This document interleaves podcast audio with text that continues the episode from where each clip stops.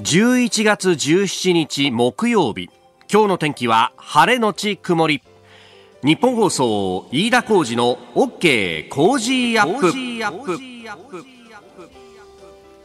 朝6時を過ぎました。おはようございます。日本放送アナウンサーの飯田浩二です。おはようございます日本放送アナウンサーの箱崎みどりです。日本放送飯田浩二の OK 工事アップ。この後8時まで生放送です。えー、いつもですとね、新業一華アナウンサーが出てくるところ、今週と、それから来週の前半はお休みをいただいておりまして、まあ、日替わりでですね、えー、日本放送アナウンス室のアベンジャーズたちに手伝ってもらっているんですが、今朝は箱崎アナウンサーに来てもらいました。はい、よろしくお願いします。朝早くから悪いね。いえいえ、とんでもないです。この時間はさすがにいつも起きてないよね。あ、でも結構、うん。まあ、この時間もそうですけど子供が夜トイレで起きたりとか。あるよね、はい、そうなんですよ。子供の腕が降ってきたりしない？あしますします。急に蹴られたりとか。そうだよね。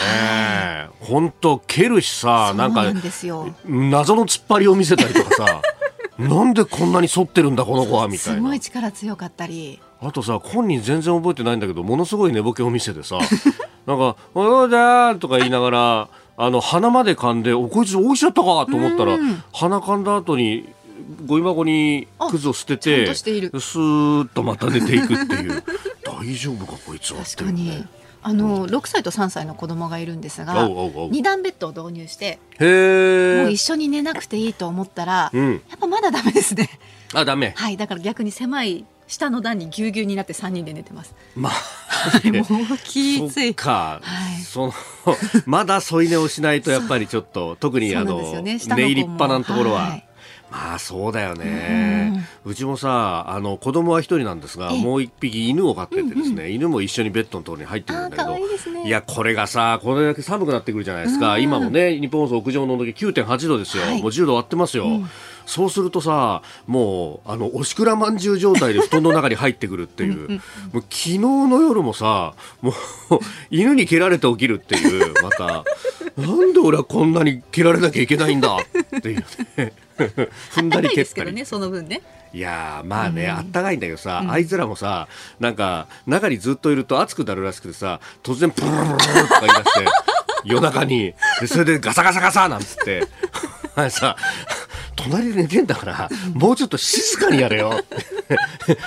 まあ犬に行ったところで何も聞かないですけどね。まあまあまあ何？みたいな感じでこっちを見るんですが、本当、えー、もうね、だいぶ暮れもしてまって、そして寒くなってきたなという感じですが、はい、えー、昨日16日は、えー、二の鳥でありました。えー、で、あのー、昨日ちょっと用事があったんで、あの夜、ちょっと遅い時間に電車に乗ったんですけど、熊手持ってる人がいてね、おお風流だなというね、えー、新しい熊手を買って、そして新年に備えるともうそんな時期になっちゃったよ、これ。そうですね。ね11月17日。ね本当スポーツ新聞を開けば他局のことでありますが、紅白歌合戦の話がね、出てきたりなんかして、はい、おじさんにはよくわかんないよ、もう。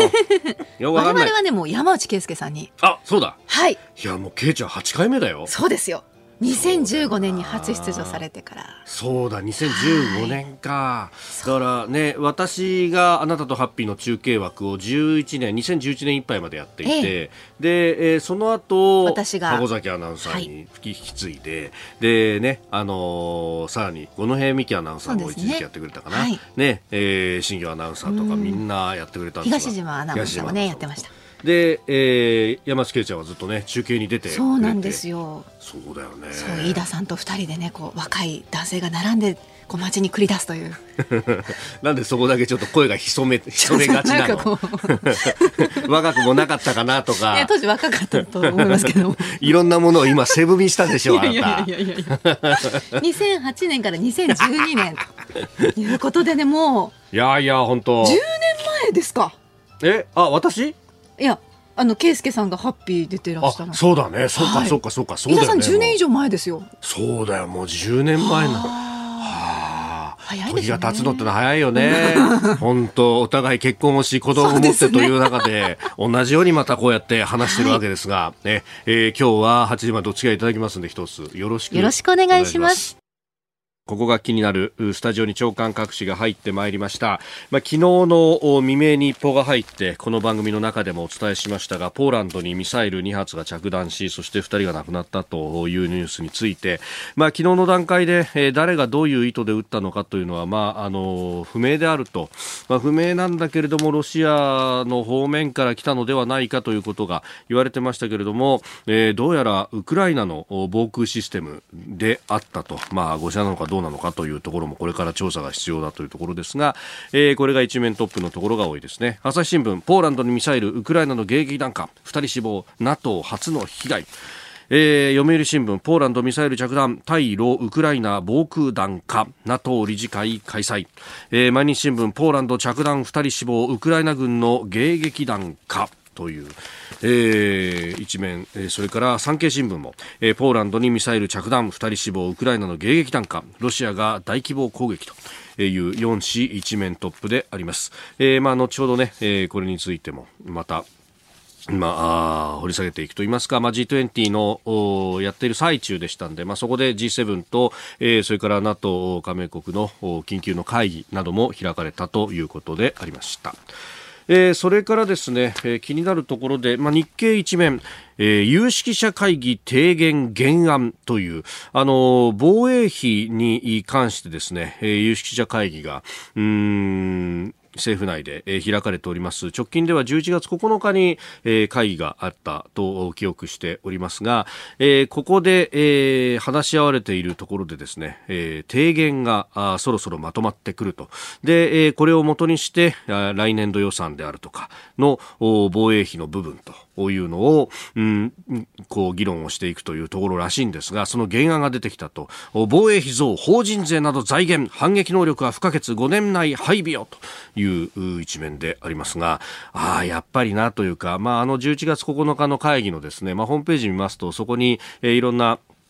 えー、各省提出とかね、有識者が自ら提出した資料なんてのが載っておりますけれども、財務省提出の資料を見るとですね、えー、とにかく増税をするんだというのがかなり色濃く出ていると。まあこれ一部、夕刊富士の火曜に、えー、連載しているコラムでも触れましたあけれども、あやっぱりこういうのが出てくるのねと。で、これ記事をよくよく読んでいくとですね、まあ、あの、まずは歳出改革が必要で、財源の国債依存があってはならないと強調というふうに、もうとにかく税を取るぜっていうところが、えー、大きく出ているんですが、もうね、あの、不思議なことがいっぱい書いてあって、えー、まあ、防衛費増は、えー、もちろん必要なんだけれどもと、で、えー、法人増税には国内投資や賃上げに取り組む企業の努力に水を差さないよう考慮を求めたって。いや、水を差さないよう考慮を求めるんだったら増税しなきゃいいじゃんって話なんですけれどもね。そうは言わない。で、それから、えー、日本は GDP に対する租税収入割合が、えー、税金のね、えー、割合が、えー、OECD 諸国と比べて低いと問題提起した。えー、租税負担を増やす必要があると率直に国民に説明すべきだと指摘したということで、いや、これは、なんか、あの、防衛費の話とは違えだろって話で、これはこれで別できちっと君たちが責任を持って提言すべき話であって、防衛費を増やすっていうこと、まあこれは国を守るために増やすんだよっていうことと、なんか、このね、あの、国際的に比べると税金の割合が低いから増やしましょうって。こういうのなんていうかっていうと、これね、あの、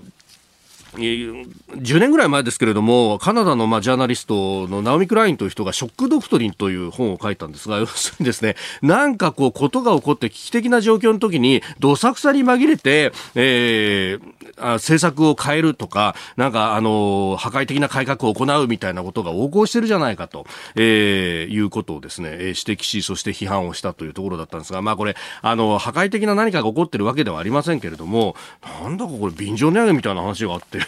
気持ち悪いなというふうなね、えー、話が非常にこう思うところであります。さあ、それから、気になる記事一つ、毎日新聞が書いているんですけれども、ウクライナでね、今、ロシアの侵略に対して、ウクライナ国内、様々対応しているわけですけれども、その、ロシアが一旦占領した地域で、まあ、ヘルソンなどが典型ですけれども、ロシアが引いた後、そこにはですね、大量の地雷であったりとかが潜んでいて、で、なかなかここ復興させようとしても、その危険があるからインフラの整備がうまくいかないんだということがあってでそこでですねカンボジアという国がこれ毎日国際面ですがカンボジアが地雷撤去支援ウクライナに専門家派遣というカンボジアというとですね、まあ、日本の PKO が一番最初に行ったところでもあります。でそのあのインフラ等々いろんな、ね、民生支援というものをやりました選挙の監視もやりましたそしてその中で、えー、尊い犠牲があったとあの警察から言った高田警視正が亡くなったりだとかあるいはあの選挙監視のボランティアの方々でも亡くなった方がいるというようなこともありましたけれども、あの日本からの貢献のもう一つの柱として、えー、地雷の撤去というのもありました。で、これはあの日本の国内にはあの地雷ではないんですけれども、えー、第二次大戦の不発弾というのが様々なところに埋まっております。まあ、特に、えー、沖縄にこれが集中していると言われていますが、この不発弾の撤去の技術と、うん、地雷の除去の技術というのは、まあ、あの似て非なるところはもちろんあるんですが、基本的には起爆装置を無力化して、そして、えー、処理をすると。いう意味では似ていると。で、起爆装置の無力化が難しい場合は、現地で、えー、爆発をさせて、それで、えー、無力化するという形を取るんですけれども、この、どうやって探して、どうやって、えー、起爆させずにうまいことを無力化するのか。っていうこの技術っていうのは、まあ、あの日本からですね、えー、カンボジアに、えー、相当さまざまな形で、まあ、最初は公的な形でね、えー、自衛隊が行っての支援もありましたし、えー、またあの JMAS というですね NPO 団体が、うん、現地で、まあえー、技術指導等々をやってですね、これはあの自衛隊の OB で不発弾処理隊の OB なども入っているそうなんですが、えー、やっているところもあると。まあそれだけじゃなくて、えー、国際協力機構 JICA などもね、関わって、えー、技術の要請をやってきた。そしてその技術が今度はウクライナにという形で、こう何かね、こういう善意の連鎖みたいなものが世界に広がっていくっていうこと、で、そこの起点として、えー、日本が実はこうして貢献してたんだと、あの時の、あの犠牲であったりとか、あるいは国論を二分するような派遣是非っていうものはありましたけど、でもあの時にね、えー、カンカンガクガクやってた人たち、あるいは心配ながらも家族を送り出し送り出した人たちにですね、こうして花開くことっていうのが30年、40年経った先にもあるんだということをね、えー、ちょっと知っていただきたく取り上げました。ここが気になるでした。ここでポッドキャスト YouTube でお聞きのあなたにお知らせですラジオ局日本放送飯田浩二の OK コージーアップ週末増刊号を毎週土曜日の午後に配信しています。1週間のニュースの振り返り、ニュースの予定やコメンテーターのラインナップを紹介しています。後半には Cozy up! コメンテーターがゲストと対談するコーナー。今月はジャーナリストの佐々木俊尚さんとモラロジー道徳教育財団特任教授で教育問題がご専門の大久保俊輝さんの登場です。子供を取り巻く環境や子育てそして不登校をテーマに伺います。週末もぜひチェックしてください。この時間からコメンテーターの方々ご登場。今朝は明治大学教授で経済学者飯田康之さんです。おはようございます。おはようございます。よろしくお願いします。はい。さあ、まずは足元の経済ということで、おととい、7、9月期の実質 GDP が発表されて4期ぶりマイナスという見出しが出ておりました。はい。今回の GDP 引き下げ要因は、はい、一番大きいのはやはり輸入の急増なんですね。うんで、輸入が急増したというふうに言われると、はい、ああ、これはあの、えー、円安とか資源高でというふうに思われるかもしれないんですけれども、おこれ実質、その価格変化での分を除いても、うんはい、輸入が急増している。おじゃあ、数量としても、はい、量が増えてる。で、その中で大きな役割を果たしているのは、はい、日本人の海外での消費。おこれ輸入扱いになるんですね。そっかそっかそっか。で、なんで増えたかというと、7、9月、いよいよですね、うん、えー、海外旅行が可能になって、はい。で、あとはビジネストリップも増えてきて、うん、日本人は海外で消費するようになった。一方で9月の段階だと、はい、どうでしょうと、うん、えー、団体旅行だけです。添乗員つけてマスクして団体行動してください。外国人外国人の方は。基本的に外国人の日本国内での旅行。はい。おこちらは日本から見ると輸出の扱いになるんですけれども、こっちはもう制度的に止めてたので、はい、そうでしたね。えー、この差、インパクトとしては大きいですね。あ、そうなると、じゃあ次の期、10、12月期になると、そこがバランスするようになるってことですか？うん、ただまあ外国からの旅行客増えてはいるんですけれども、まだ戻りきってはいないですし、むしろ日本人の海外旅行の方が立ち上がりが早いイメージですね。うん、そうか、なんかね、ここんなのが出てくると、やっぱり円安がとか、うん、円安を呼んでいる金融緩和はやめろみたいなことが出ますけど。まあね、ね。あの、もちろん物価高の影響なくはないんですけれども、はい、今回の場合はやはりこの出入国規制がかなり効いたなという印象です。うん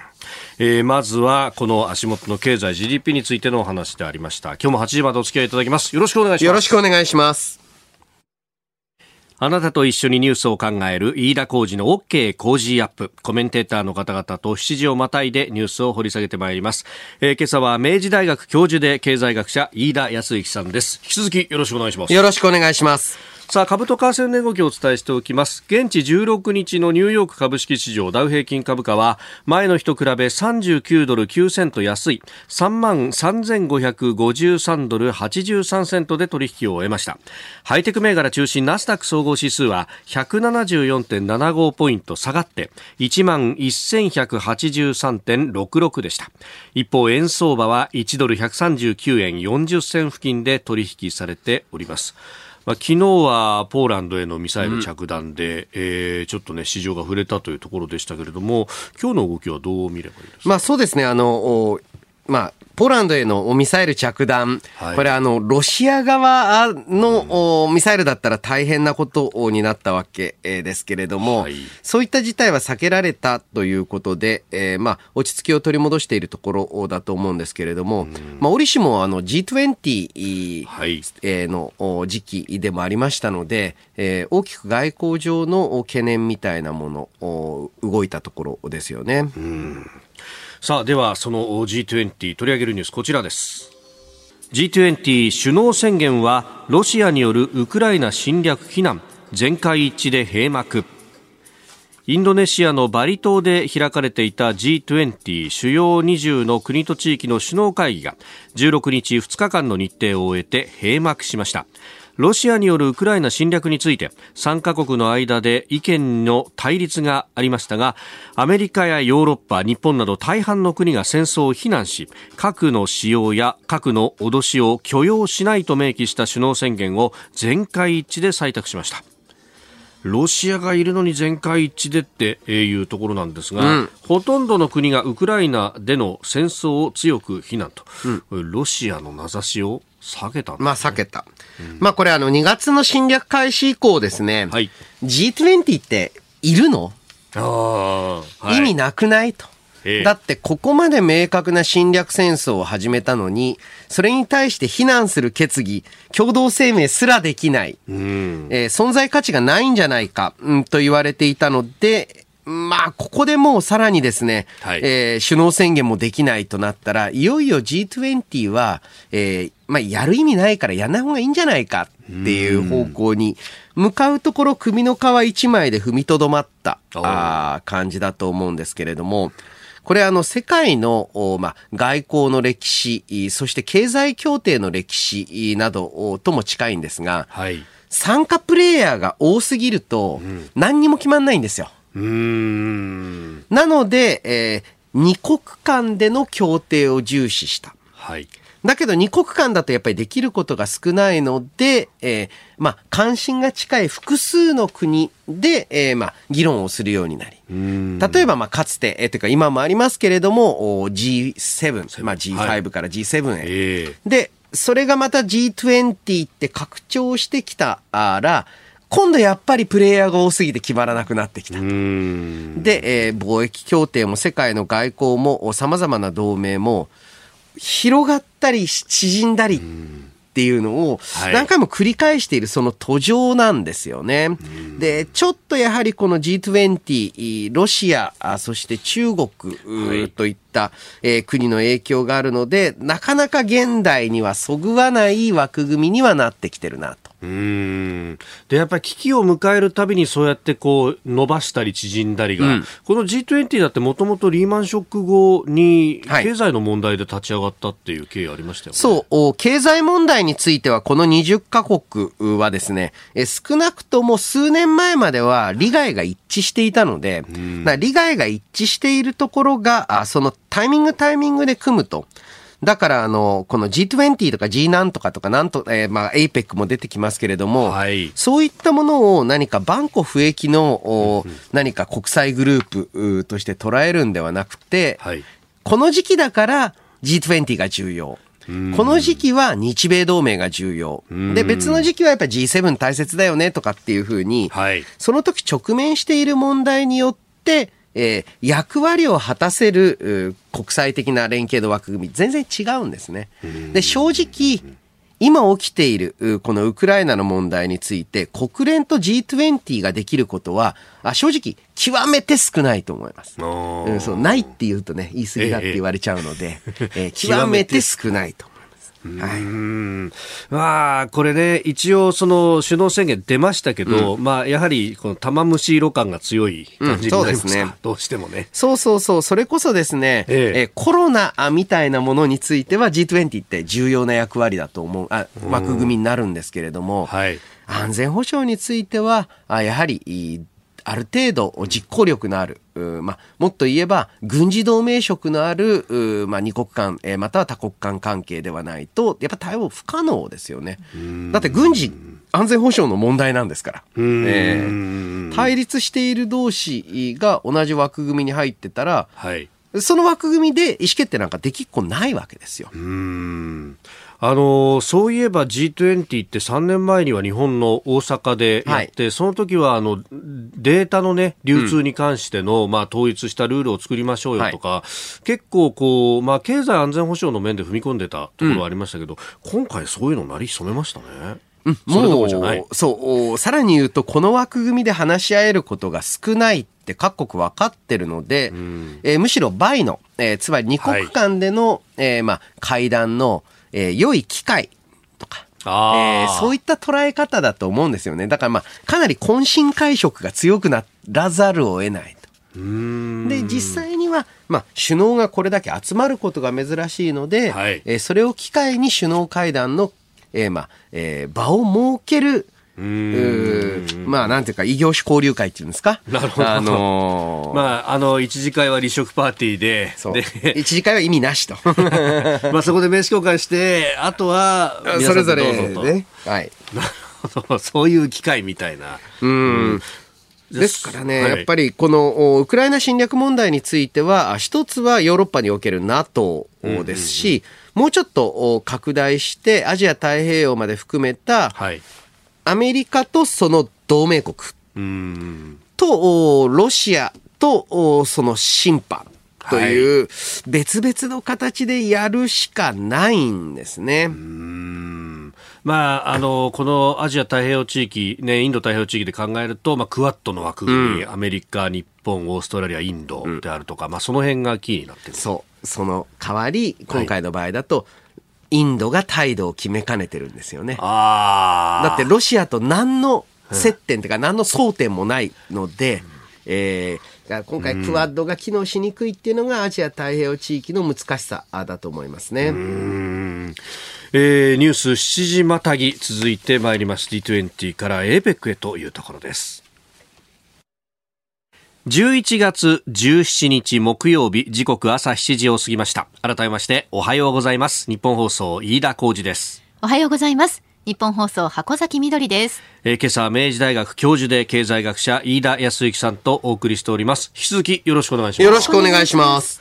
さあ G20 の話がありました。そして舞台を移しまして今日からはあ明日から APEC は首脳の方の会議ですが、うん、えー、今日は APEC 閣僚会議という形で、えー、日本からは林外相西村経産省が参加するということです、うん、はい、えー、こちらは一つ共通の利害といいますか目標を持っていまして、はいうん、えー、それが世界的な食糧危機なんですね。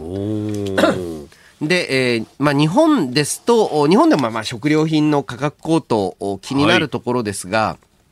い、これ途上国になりますと、うん、ダイレクトに生存の危機になる人がいて、で、えー、ストレートに政権への反政府運動の高まりにも直結しますので、はい、この食料不足をどう緩和していくのかっていうのが、えーまあ、このエリアあまあ、実際にアフリカはもっとかもしれないですけれども、えー、の勝負の問題になってるわけです。そうですよね、それこそね、あのアラブの春の記憶もありますが、うんはい、あれなんかも結局、小麦の値段が上がって、パンの値段が上がってしまったことへの不満っていうのは非常に大きかったわけですよね。はい、で、えー、よく食えないっていう言い方をしますけれども、はいえそれはあの先進国ですと比喩的なあ表現としてこれじゃ食っていけないよって言うんですけど、その途上国の場合は、ダイレクトに本当の意味で食っていけないっていう層が出ると、そこまで追い詰められたら、はい、あまあ、あの暴力的な手段に打って出てでも政権をひっくり返さないといけないという動きになる。そういった新興国での不安につながらないようにどう食料を放出していくか。はい、でその中で、えー、例えば中国ないしは日本もそうですけれども比較的やっぱりエネルギー摂取効率が良くない。どういうことか。こうやってあの米を作るよりも米で100キロカロリー作るよりも、えー、豚肉牛肉で100キロカロリー作る方が、えー、環境負荷であったり、えー、エネルギー負荷がかかるので手間暇がかかる。手間暇がかかると。で、えー、その意味でどうやってこの先進国であったりまた中国、まあ、人数がいますから、はい、えー、そういったところをの食料需給考えていくかっていうのも一つ大きなポイントだと思いますね。うん。まあ、あの、ウクライナでのね、このロシアの侵略によって小麦が出てこなくなったっていうのが、うん、特にこの途上国には痛いっていうのは言われますね。そうですね。えー、じゃあ、その代わりにどのぐらい米なんだと言われても、えー、急に農作物ってのは増産できないっていうのが一番の特徴ですから、うんうんえー、まあ、備蓄各国どのぐらい持っているのか、また備蓄を融通可能な国があるのか、あこういったところが焦点になると思います。うん、まあ、これ、一連のね、外交、岸田総理は東アジアサミットから G20、そして APEC と回っておりますが、うん、まあ、岸田さんのね、えー、発言であるとかを、うん、ご覧になっていて、このあたりはいかがですか？はい、あの、岸田首相、対中国の姿勢、一歩踏み出したあところはあるんですけれども、はい、やはりですね、えー、ここからあまあうん正直国際的な枠組みの中で、えー、日本の外交関係が対中国意識するしかないんですよ。あのこれをずっと避けてきたわけですね。はい、ようやく岸田さんが踏み出したと。で、えー首相の方が先を進んでるわけですが、じゃあ林外務大臣はどういう表明をするのか。で、えー、ロシアについては、中国はロシアを非難することを非難するとまでロシアの味方じゃないです。はい。なので、当然ね、えー、まあ、えー、林外相も西村経産省も、はい、ロシア批判はすると思います。中国に対してどのぐらいの、まあ、強さでの、まあ、なんて言いますか、発言をするのかというのは、はい、一つ、まあ、えー、まあ、林外相も、西村経産省も、はい、えー、次世代の次の首相候補と言われていると。この二人が中国とどういう距離を取ろうとしているのかは、はい、しっかりと見ておく。まあ、正直ですね、現状で、えー、国際会議で合意形成ってのはね、難しいんです。なので、ちょっとと国内的な目線ですが、うん、えー、この2人が対中国姿勢どのようなものを持っているのか。こういったところも注目点なんじゃないかなと思いますね。確かに、プノンペンで行われた東アジアサミットにおいて、岸田さんは、あまあ、前にいたのは李克強首相ですけれども、うん名指しで、うん、えー、うちの EZ にミサイル撃ち込んできたりとか、はい、東シナ海も不安定要因じゃないかと言いましたよね。はい。で、これを受けて、林さん、西村さん、うん、どう発言するのか、ちょっと見たいですね。おはようニュースネットワーク。東京有楽町日本放送キーステーションに全国のラジオ局21局を結んでお届けいたします。時刻は7時11分を過ぎました。おはようございます。日本放送アナウンサーの飯田浩二です今朝のコメンテーターは明治大学教授で経済学者の飯田康之さん。取り上げるニュースはこちらです。アメリカトランプ前大統領2024年の次期大統領選への出馬を表明。アメリカ共和党のトランプ前大統領は15日日本時間では昨日16日の昼でしたが、フロリダ州パームビーチの邸宅で演説し2024年の次期大統領選への出馬を表明しました。民主共和両党の主要候補の中で正式に出馬表明するのはトランプ前大統領が初めてとなります。まあ、あの中間選挙の前から、うん、えー、15日にでかい発表するぜ、というふうに言っていた、まあ、そこからね、想像はされてましたけれども、はいはい、ただ、飯田さん、あの中間選挙の、ね、結果を受けてどうなるんだって言われてましたねそうなんです、まあ、このアメリカの中間選挙って、2つの大大統領選の真ん中の時期にやる。はいで、えー、大抵現職大統領の政党が減らすんです。うんつまりは野党側が勝つ。まあ、政権交代のない選挙であってというところもあったりしますもんね。ただ、今回の場合、はい、まあ、共和党新勝と言ってはいいんですけれども、うんうん、その前にはね、レッドウェーブ、つまり共和党の圧勝だろうと。はい言われたんですが、あで、そしてその共和党を一番、まあ、えー、応援に立っていた、あまあ、トランプ氏の大統領選への勢いをつけると思われていたのが、まあ、正直そうはならなかったわけですよね。さあ、そのあたり、現地の雰囲気どうなのか、この時間はですね、アメリカ・ワシントン DC に出張中、うん、えー、青山学院大学客員教授で、キャノングローバル戦略研究所主任研究員でいらっしゃいます、ジャーナリスト、峰村健二さんと電話をつないでお話を伺ってまいります。峰村さん、おはようございます。おはようございます。よろしくお願いします。よろしくお願いします。さあ、トランプさん、この表明をしましたが、現地どういう雰囲気なんですか？そうですね、やはりあの昨日も各テレビがこう生中継をして、相変わらずのトランプ節だなと。いう感じでしたね、会場もかなり沸いてましたし、うあのうまくこのバイデンさんのこの政策をこううまくディスりながらという、この いつものあのトーンは健在だったなという感じはしました。あこの中間選挙の結果を受けての今回のこのトランプさんの表明ですけれども、この辺っていうのは、この影響なかったんですか？あのですね、これももともとトランプの陣営なんかに聞いても、ですねやはり、まああの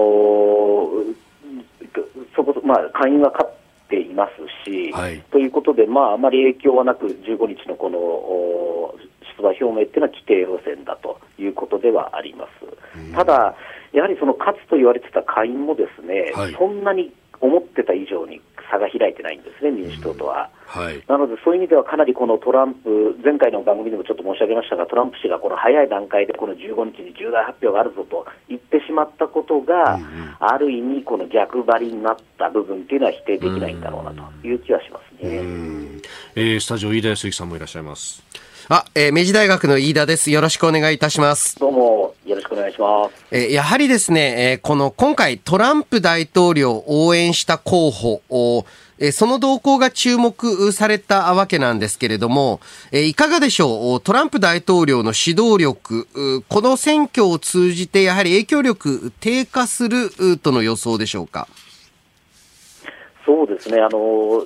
するんではないかというふうに思っています、見ています。うん、というのは、やはりその今回その、バイデン陣営が直前になって、これは実は民主主義を守る戦いだという形のキャンペーンを張ったんですね。でこれによって結局、多くの,、まあ、あの民主党と共和党のどっちにも支持をしないような人たちが、あやっぱりあの議会襲撃事件を思い出したということで、民主主義を守らなきゃいけないと。いうふうに争点がずれた、本当は今、このワシントンの状況を見てても、ですねすごいとんでもないインフレなんですよね、私が住んでた時と比べても、もう物価がなんか倍近くになってるものも結構あるものですけれども、うまくそのバイデン側が争点外しをしたというところが、あの今回、走行したところがあります。なので、えっと、実際もあのトランプ氏がですね中間選挙前あの、最もふさわしい共和党の候補は誰ですかっていうインタビューを、あの世論調査があったんですが、うん、それだと45%で、対抗馬のデサンティスさんが35だったのが、うん、選挙後になると、ですねこれ逆転してるんですね、トランプさんが35で、デサンティスが42と。いうことで、この若干トランプ神話にも陰りということは、この中間選挙の一つの目玉だったかなというふうには見ております。急にここに来て、えー、やはりあの、フロリダ州知事ですよね。デサンティス氏の名前が上がることが多くなってきましたが、その他、共和党の大統領候補と目されている人としては、どのような方がいるんでしょう？そうですね、まだあの具体的に上がってきてはないですけれども、今あの、私ちょうど今、これ、ハドソン研究所という研究所にいるんですが、あのついさっきまでそこにあのポンペオ国務長官の部屋で、ちょっとあの、あるある人とこう会合してたんですが、ポンペオさんなんかもまだ可能性はあるだろうと。いうふうに言われていますし、ペンス副大統領とか、はい、あ元副大統領ですね、そのあたりっていうのも十分あるんではないかというふうに見られてはいます。ただ、いわそうは言ってもですね、いまだにやっぱりトランプさんが、はい、あの有力候補のであるということには変わりはないです。さあ、それから話題変わるんですけれども、あの、まさにその、宮村さん、今、ワシントンにいらっしゃる中で、ポーランドへミサイル着弾だとか、非常にきな臭いニュースがいろいろ出てきましたけれども、このあたりの、その、全体のワシントンの雰囲気っていかがなんですか？そうですね、あの実は昨日のテレビなんかでも、ですねこのポーランドが起きたタイミングでも、ですねちょうどトランプ氏の出馬表明と重なったので、ですねほとんど報道、実はされておりません。そうだったですかええ、あの注目はあまりないですね。というのもその実はこれ、かなり早い段階でアメリカ側もですねどうもこれ、ロシアが撃ったものではないんではないかという見立てをしていました、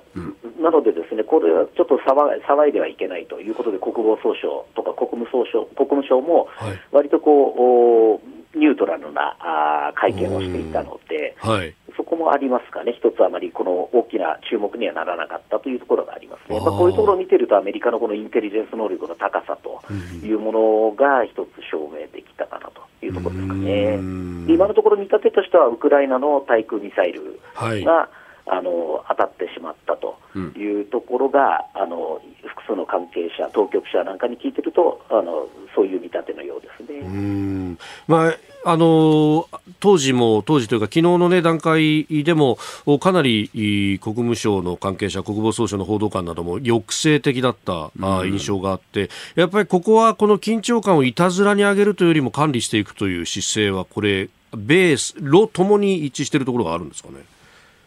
そう思いますね、やはりこのあのアメリカとロシア、今、こんだけ対立してても、ですね、はい、交換同士のこの連絡っていうのは、数日に1回ぐらいの頻度であのやり取りをしているそうです。なので、そこはだから、いわゆるそのお互い、なんだろうな、この誤解とか、そういうところから、あのミスジャッジによって何かこう戦争が急にこう劣化あのエスカレーションが上がらないようにっていうコントロールはある程度できてるんだなというふうには見ています、うん、一方で、まあ、米ロの間はそれだけこう、まあ、いろんなチャンネルがある一方、米中の間ではなかなかそれがないんじゃないかというのは、峰村さん、前々からご指摘されていましたでそんな中で行われた米中首脳会談についてというのはいかがですか？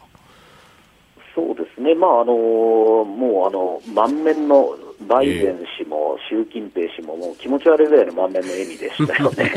まあ、あの双方もあのいや習近平氏の笑顔、相当久しぶり見ましたね、私はこれ、まあ、おそらく嬉しか相当も嬉しかったんだろうと、やはりこの今年8月のあのペロシ台湾訪問、ペロシ下院議長の台湾訪問以降、まあ、おおそらくもうどん底まで落ちたこの両国関係がこんだけ早いえー、ペースで回復して、対面で、えー、3年5か月ぶりに会ったという意義っていうのは、まあ、双方にとってはあのー、よかったっていうふうに思ってるんだだろうなというふうに思いますね。で特にやはり習近平氏という3期目がこれ決まったところばかりですので、うんはい、この対米関係、一番中国の外交にとって基本な対米関係を、えー、修復したっていうふうな特典は大きいんだろうというふうに自分たちでは考えているんだろうと思いますね。で一方で、えー、今度は日中の方も今日3年ぶりの会談なんですけれども、うんはい、えー、まあこの岸田総理にどういった主張、どういった立場で臨まれると思われますか？そうですね、あの私、前回のラジオでもちょっと吠えた、あのリスナーの人に、峰村さん、怒ってたって言われたんですが、うん、あの例のあの8月のその、はい、ミサイル演習の時にですね日本の EEZ にこう打ち込んだことに対して、うん、絶対これ強く言わなければ会う必要ないって言ったのをですね、うん、岸田総理が聞いててくれたか分かりませんが、この間、はい、ね、前回言ってくれたっていうのは非常に、えー、はい、あのー、よかったなと思ってはいますし、ここはもうこの姿勢っていうのはしっかり言って、もっと強く言ってもらうことが大事だと思いますね。なるほど。宮本さんどうもありがとうございました。ありがとうございます。またスタジオでよろしくお願いします。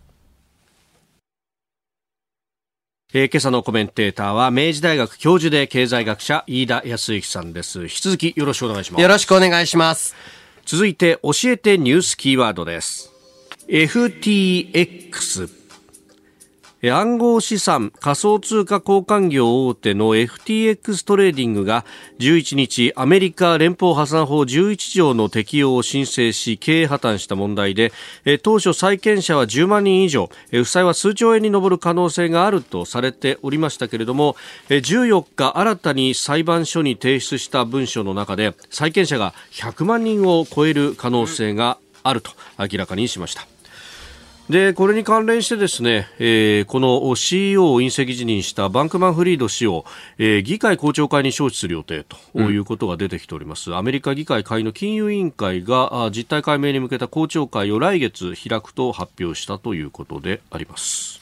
はい、えー、はい、この破綻、えー、まず、うん、基本知識としてこの暗号資産交換業というのは、お客さんからの委託を受けて、えー、例えばまあビットコインかもしれないですし、この FTX 独自の仮想通貨というのもあったんですけれども、はい、そういったものを購入する代行業を行うと。これいわば証券会社が株の取引を代行してくれるのと同じですよね。はい、えー、ただその一方で、えー、この、まあ、FTX、えー、経営者のバンクマンフリード氏は、多様な投資会社、えー、こちらはどちらかというと投資信託のような形で、はい、えー、顧客から集めたお金を運用するっていう会社も多様に経営していたんですね。で、今回の破綻について、はい、その実態がまだまだ明らかでない部分があると。うん、というのもですね、一つは、どうも顧客から預かった資産で、自分の関連する投資会社の、うんうん、まあ、ファンドを買ってたみたいだと。ほう。これ完全な会計不正。なんですよね、えーえ。ー、その目的で金預けたわけじゃないわけですもんね、はい、お客さんは。で、こちらが問題なのか、はい、もしくはあ現在、急速に仮想通貨相場下がってます。うんうんうん。えー、特にこの FTX 独自の仮想通貨の価値急落が原因なのか。どちらが大きいのかっていうのが、まあちょっとわからないので、これを明らかにしていかなければならないんですけれども、はい、前者だったら、実は仮想通貨うんぬんじゃなくて、はい、えー、昔からよくある投資詐欺に近いもの、はい、また会計不正に近い事件だってことになります。うんうんうん。一方で後者だった場合は、うん、あいわゆる暗号資産で、えー、資産運用をするということ自体の危険性、えー、分散性っていうより根本的な問題になる。はい。どっちなのか、まあ、まだわからないと言っていいと思います。うん。これね、あの、仮想通貨そのものの、はい、まあ、その投機的な部分があるよとか、はい、ギャンブルに近いよっていうのは前々から言われてましたけど、うん、やっぱそこに全振りしちゃったら危ないよねっていうところなんですか、まあ、そりゃそうです。えー、実際のところ、この、仮想通貨暗号資産というのは、何かの裏付けがある資産ではありません。えー、例えば、1万円札または円預金っていうのは、はい、えー、これは税金を払うことができるっていう絶対的な価値を持ってるんですよね。じゃあ一方で株式はって言ったら、これは、えー、その会社が儲けたら、その儲けの一定割合を受け取ることができるっていう基礎があるんですよね。一方で多くの暗号資産仮想通貨というのは、それがない。じゃあ価値を担保しているのは、自分以外の誰かがその資産、通貨を受け取ってくれるだろう。で、なんで受け取るかって言ったら、その受け取る側もまた次の人が受け取ってくれるから、受け取ってくれるだろうっていう、信用の無限連鎖で成り立ってます。はい。で、このような、あまあ、裏付けなしの、裏付け全くない資産っていうのが、どの程度流通しうるのか。うん。というのはなかなか難しくてですね。え一方で、近年ですと、中銀デジタル通貨、はい、ええ、むしろこのデジタル通貨のテクノロジーの部分は利用して、はい、だけれどもその価値であったり管理は、日本だったら日本銀行、アメリカだったら FRB が行って、その、まあ、単純に言うと、今までの通貨と暗号資産仮想通貨のいいとこ取りをしろうという動きも強まっています。おやっぱりこのデジタルの通貨によって、そのお送金だとかの利便性の部分っていうのはメリットが非常に大きいというのは分かってきてるわけですか、はい、そうですね。この利便性をパクりつつというか、あの、取り入れつつ、はい、えー、今までの通貨の良さも保ちたいというのが、あ中央銀行デジタル通貨なんですけれども、うん、その中銀デジタル通貨が出てくると、はい、いわゆるデジタル通貨あどのぐらい生き残れるかなと。もう今いろんなものが出てきてる、ウゴのタケノコのごとくってのが。で、さらに言うと、はい、これ、えー、おそらく FRB も監視を強めていくと思われるのは、はい。まあ、もともとビットコインの価値を担保していたのは、一部マネーロンダリング目的なんじゃないか。はい。で、ウゴのタケノコみたいなひょひょひょいって出てくる通貨、あやっぱりあの、大きくなると、その、そういった、えー、まあ、資金洗浄についても、監視が強まるので、どんどん新しいのが出てきて。出てきてるのに、ちゃんと価値を持つのは、そこが、あまあ、違法な、違法というか、まあ、あの、時々は国によってはそこの国の権力者の隠し資産だったりするんで、えー、いわゆる、まあ、マネーロンダリング目的での使用っていうのが、今後、どのように、えーまあ、CBD の形で、えーまあ、あの回収されていくかだと思いますね。今朝のコメンテーターは明治大学教授で経済学者飯田康之さんです。引き続きよろしくお願いします。よろしくお願いします。続いて、ここだけニューススクープアップです。この時間、最後のニュースを、スクープアップ !10 月の訪日外国人客、水際緩和で前の月の2.4倍。日本政府観光局が昨日発表した10月の訪日外国人旅行者数は推計で49万8600人でした。新型コロナウイルスの水際対策の大幅緩和で9月のおよそ20万6500人から2.4倍の急増となりました。しかしコロナ感染拡大前の2019年の同じ10月と比べますと未だ8割ほど減った状態となっております。ということで、まあ、増えてはきた。まあまあ、あの、うん、確かにですね、えーまあ、先日発表された GDP でも、はい、日本人の海外旅行は増えているのに、うん、海外からの日本旅行が増えていないというのが、えー、GDP の引き下げ要因になっていました。はい。で、9月の段階ですと、ほぼほぼ団体中心だったあのが、10月に入ってようやく個人旅行もということになったんですけれども、やはり、まあ、すでにアメリカの SNS、また大手旅行サイトなどで話題なのは、やっぱりまあ、全員マスクつけて、えー、なんか、あの、食べ物屋に行くとよくわかんない透明の板が置いてあるぞと。あのー、というのはちょっと話題になっていて、はい、えー、それを、まあ、海外からの旅客がどう捉えるか、はい、これが一つ。そしてもう一つが中国はまだ厳密なあ、まあ、ゼロコロナあを目指した政策を引いているので、中国からの観光旅行はまあ復活しないしばらくは。こういったところからちょっとしばらくやっぱインバウンドは厳しい情勢だなと。そうですよね。まあ、あの、大手百貨店の外商の人に聞いたんですが、うん、まあ、あの、銀座とかそういう東京の中心のところだと、8割ぐらいは戻ってますね、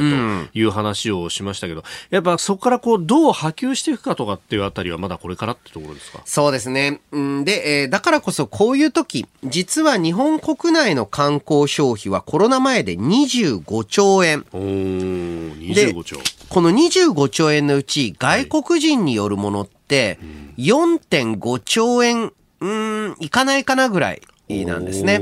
はい。ですから、あまあ、5分の1以下、なんです。ってことはあ、日本人が日本国内での観光消費をコロナ前の水準に維持して、ちょっと1割、2割積み増せば、しばらくの間外国人旅行客の減少はカバーできる。だからこそ全国旅行支援、えー等の措置、まだまだ必要な状況ですし、ちょっとね、これを機に日本国内での旅行っていうのを見直していく必要を強まってるんじゃないんですかね。うん。いやこの全国旅行支援がね、えー、やって久しい、もう間もなく1か月ぐらいになりますが、はい。あの、混んでますよね。結構新幹線だとか。も含めて。そうなんです。新幹線で、えー、かなり、まあ、例えばグリーンに乗っても隣に人が座るのが普通に東海道とかなってきてますし、えー、今度はですね、北陸新幹線になると、はい、まあ、曜日によっては指定席が全部埋まっていて、うん僕もね、さすがにね、ちょっとグランクラスに乗るのは、ちょっとなと思って、ね、あの、ね、前の日に、までには取っとかないといけない、切符は取っとかないといけないし。そうですよね。あの、ソフタースタイプの輝きは全席指定だから、そうそう指定取らないと乗れないと。乗れない。じゃあ、白鷹の自由席並ぶか、みたいなことになっちゃうんですよね。それね、厳しいですよね。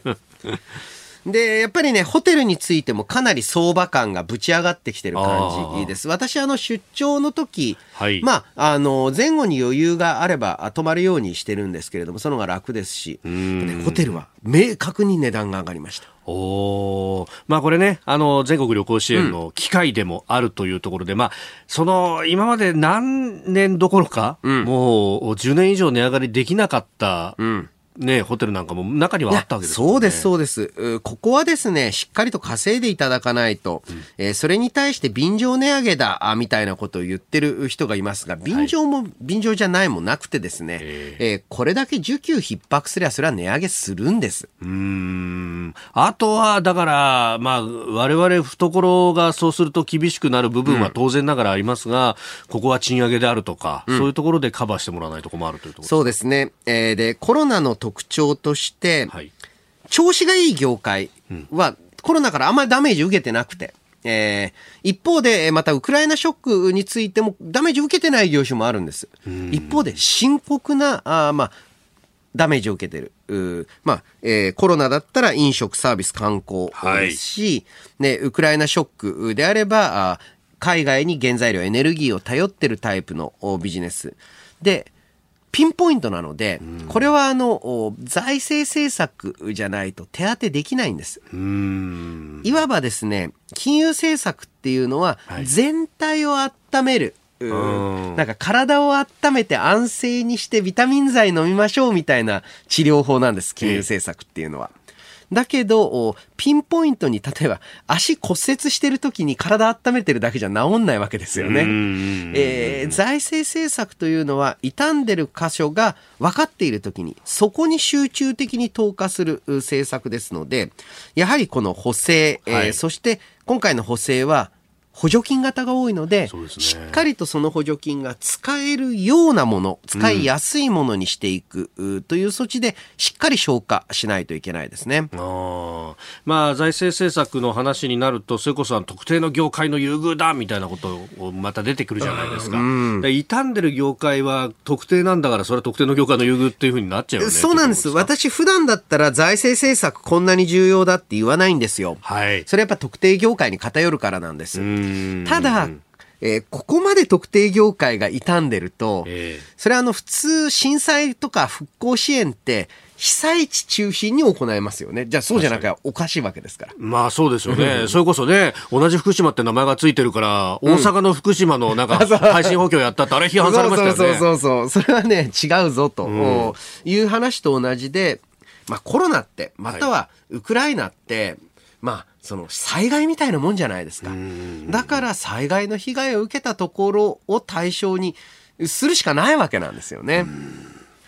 えー、訪日外国人客の話から、まあ、経済政策、財政政策をお話しいただきました。このコーナー含めて、ポッドキャスト、YouTube、ラジコ、タイムフリーでも配信していきます。番組ホームページご覧ください。あなたと一緒に作る朝のニュース番組、飯田浩司の OK Cozy up。ニッポン放送の放送エリア外でお聞きのあなた、そして海外でお聞きのあなた、今朝もポッドキャスト YouTube でご愛聴いただきましてありがとうございました。飯田浩司の OK Cozy up。東京有楽町ニッポン放送で月曜日から金曜日朝6時から8時まで生放送でお送りしています。番組ホームページでは登場いただくコメンテーターのラインナップや放送内容の原稿化された記事など情報盛りだくさんです。また公式ツイッターでは平日は毎日最新情報を配信中。ぜひチェックしてみてください。そしてもう一つ飯田浩二アナウンサーが「夕刊富士」で毎週火曜日に連載中。飯田浩二の「そこまで言うか」こちらもぜひご覧になってください。忙しい朝そして移動中ニュースを少し深く知りたい時。ぜひ AM、FM、ラジコはもちろん日本放送のポッドキャスト YouTube でお楽しみください。